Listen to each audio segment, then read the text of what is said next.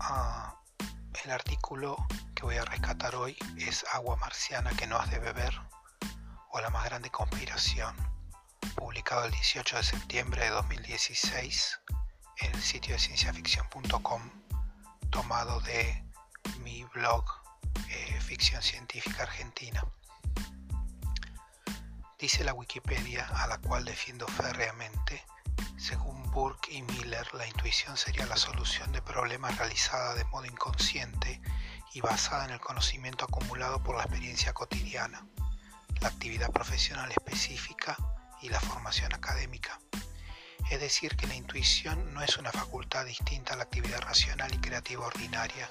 Su diferencia radicaría en que el proceso que da lugar a su realización práctica se llevaría a cabo mediante una intervención automática del subconsciente, en el que éste seleccionaría la información guardada en la memoria relevante en cada situación particular. No tengo mucho para agregar a todas las notas que han aparecido sobre el descubrimiento de agua en Marte, así que recurramos a mi pura intuición, creo que me lo gané con una vida soñando con llegar a Marte con la elegancia de Jackson en Crónicas Marcianas, solo efectos lúdicos. A. Creo que hay dos bandos muy definidos y con muchos integrantes. La teoría de la Tierra rara versus la ecuación de Drake. Y que si se llegara a descubrir cualquier tipo de vida extraterrestre, incluso microbiana, bueno, vamos a estar todos de golpe del mismo lado. Era obvio. Digamos que es el diario del lunes. Con el diario del lunes opinamos todos de lo que pasó el fin de semana. P. Creo que la NASA y muchos científicos que la integran tienen evidencias y están segurísimos a partir de deducciones que hay algún tipo de vida en Marte. Se salen de la vaina por decirlo, se les escapa en la mirada en la comisura de los labios en las conferencias de prensa. C. Creo que la estructura de las últimas conferencias acerca de Marte han sido un show total montado, que esta última no coincidió casualmente con el estreno de The Martian, que fue deliberado que la película fue alentada y se le bajó línea desde los servicios de inteligencia estadounidenses. Creo que el gobierno estadounidense por múltiples razones desea fervientemente seguir con el plan de exploración, eventualmente humana, de Marte, y que está usando todos los medios a su alcance para orientar en ese sentido a la opinión pública mundial y también para conseguir apoyo financiero internacional. Como verán, a pesar de ser agnóstico, creo en demasiadas cosas. I want to believe. Carezco de aspiraciones modestas, pretendo ser como Borges, universal y argentino a la vez. Así que entre la multitud de voces que resonaron sobre este hallazgo, rescataré las de Pablo de León y Miguel San Martín.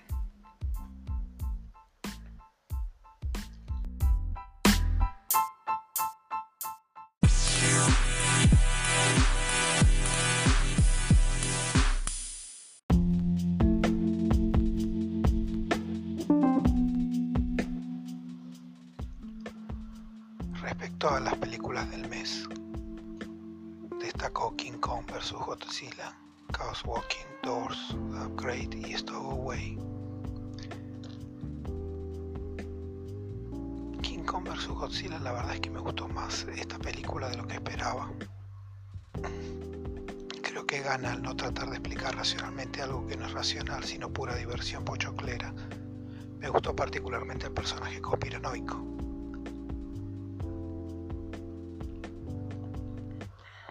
Chaos Walking, en cambio, es una película que tuvo muchos problemas de producción y demoras, aún antes de la pandemia. Formó parte de mi ranking de mejores películas a estrenar al año siguiente en más de una ocasión. En general, films tan manoseados terminan siendo productos de parejos, basado en una saga juvenil posapocalíptica y con la intención de ser una primera parte, digamos que podría haber sido peor parte de su premisa bastante débil, porque solo los varones ven sus pensamientos expuestos y no las mujeres, pero que a la vez es un mecanismo para la trama. Tiene algunos actores buenos, el villano en particular, se deja ver. Respecto a Doors, cuando mis hijos eran pequeños miraban una serie llamada Drake y Josh.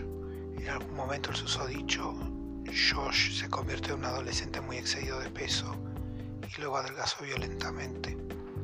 Es bueno reencontrarlo tantos años después en esta película habiéndose mantenido tan delgado, no así protagonizando un film tan de cuarta. Las puertas del título aparecen en todo el mundo. mundo, provenientes claramente de fuera de la Tierra y sin embargo dan lugar a experiencias relacionadas con la vida de los que ingresan en ellas. Lo único que me dejó pensando es que cuando estas producciones de bajo presupuesto filman en exteriores eso les da una apariencia de mejor calidad.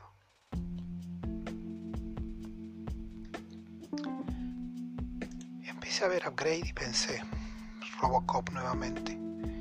Si bien es una película con violencia gratuita y abundancia de sangre, que no son mi gusto, sería un pensamiento algo reduccionista. De cualquier modo es una película tan simplona como para nombrar al multimillonario tecnológico como Iron, en obvia referencia al loco lindo en el cual depositamos las esperanzas de ver un ser humano caminando por Marte en el término de nuestra vida.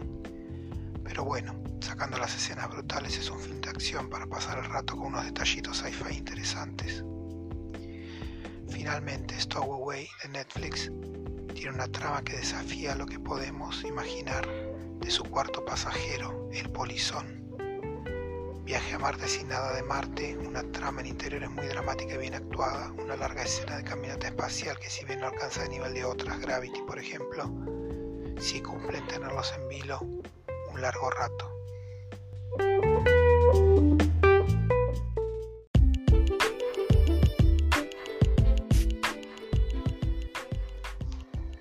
En cuanto a las series del mes, tuvimos Made for Love, Manifest, Nebulo y For All Mankind, entre otras. Relación a Made for Love, recientemente hemos visto el recurso de la genética en series referidas a las relaciones de pareja, como en Soulmates y The One Ahora llegamos a los chips. La tecnología en el amor parece haber llegado para quedarse o así le sucede al menos a la pareja al frente de la corporación Google. Me suena Google. Manifest. Vi el episodio, temporada 3, episodio 1. Nunca terminó de engancharme. Me trae recuerdo de Lost, pero Lost fue un fenómeno único que ocurre en un momento particular y no se puede repetir parece parte de la campaña de desaliento a los viajes internacionales en la pandemia. No subas a un avión. Nébulo es una serie de ciencia ficción apocalíptica rodada en la provincia de Mendoza. Se puede ver en la plataforma pública y gratuita Contar. Con guion y dirección de Gabriel de la entrega conformada por cuatro capítulos narra en un escenario apocalíptico las historias detrás de un extraño virus que ataca a las personas mayores de 20 años y las deja en un estado de coma profundo. Solo los jóvenes permanecen inmunes y deberán aventurarse en un mundo sin padres, sin maestros, sin médicos, en definitiva sin adultos. La serie que cuenta con las actuaciones de Gabriel Epstein, Mora Arenillas, Laura Santabracelli, Ignacio Bosicio, Lisandro Priori, con la participación especial de Fabián Arenillas, propone reflexionar sobre la identidad, la evolución y la cooperación. El primer episodio de Nebula está muy bien, la calidad técnica es superior a la mayoría de las producciones estadounidenses clase B y está llena de detalles. El elenco es muy joven y no esperen grandes actuaciones, la historia de los jóvenes que sobreviven a los adultos por la razón que sea, en este caso una peste es algo remanida, pero está muy bien.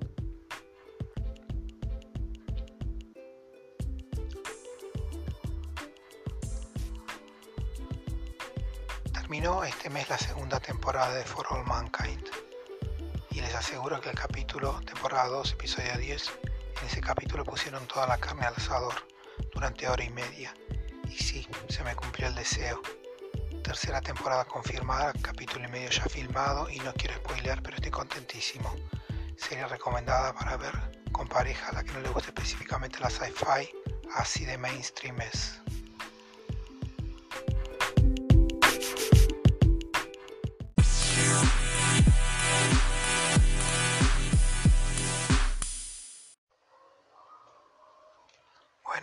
vamos a finalizar el ranking de series sci-fi del mes de abril de 2021. Saben que no me gusta rellenar con series de superhéroes, sobre todo cuando no son claramente de ciencia ficción, a pesar de que en los sitios de películas y de series lo indican así. Entonces voy a poner en el décimo lugar a Zero, a Cero, que es una serie de superhéroes en Italia, en Milán, con inmigrantes senegaleses y con un alto contenido social. En el noveno puesto ubiqué a Nébulo, la serie argentina hecha en Mendoza, que ya la comenté en alguna nota, que se ve por el canal Contar y que me pareció muy interesante a pesar de que tiene algunos problemitas, pero está bastante bien.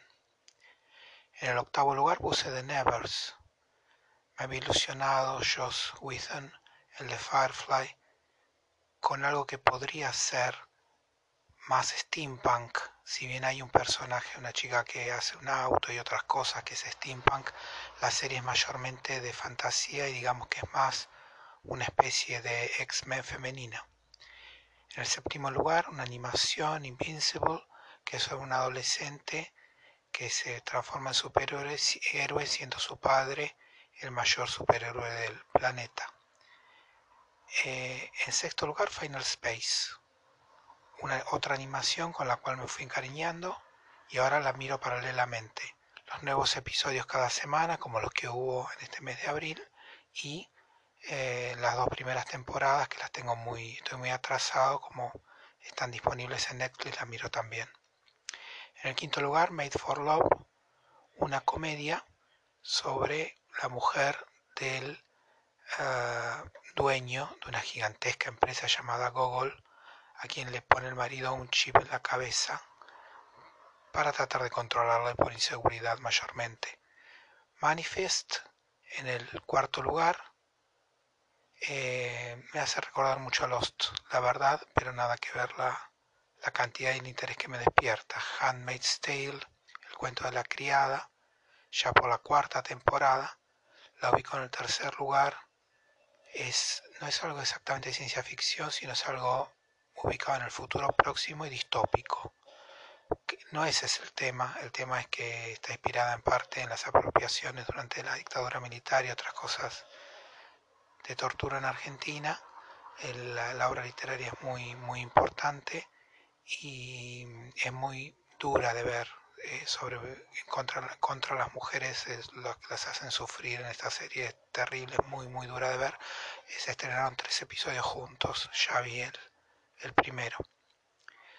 Debris, una serie muy consistente sobre una nave espacial eh, alienígena que se va desmoronando y precipitándose sobre la Tierra y sus restos provocan eh, muchas circunstancias que deben ser investigadas por un agente norteamericano y una agente inglesa.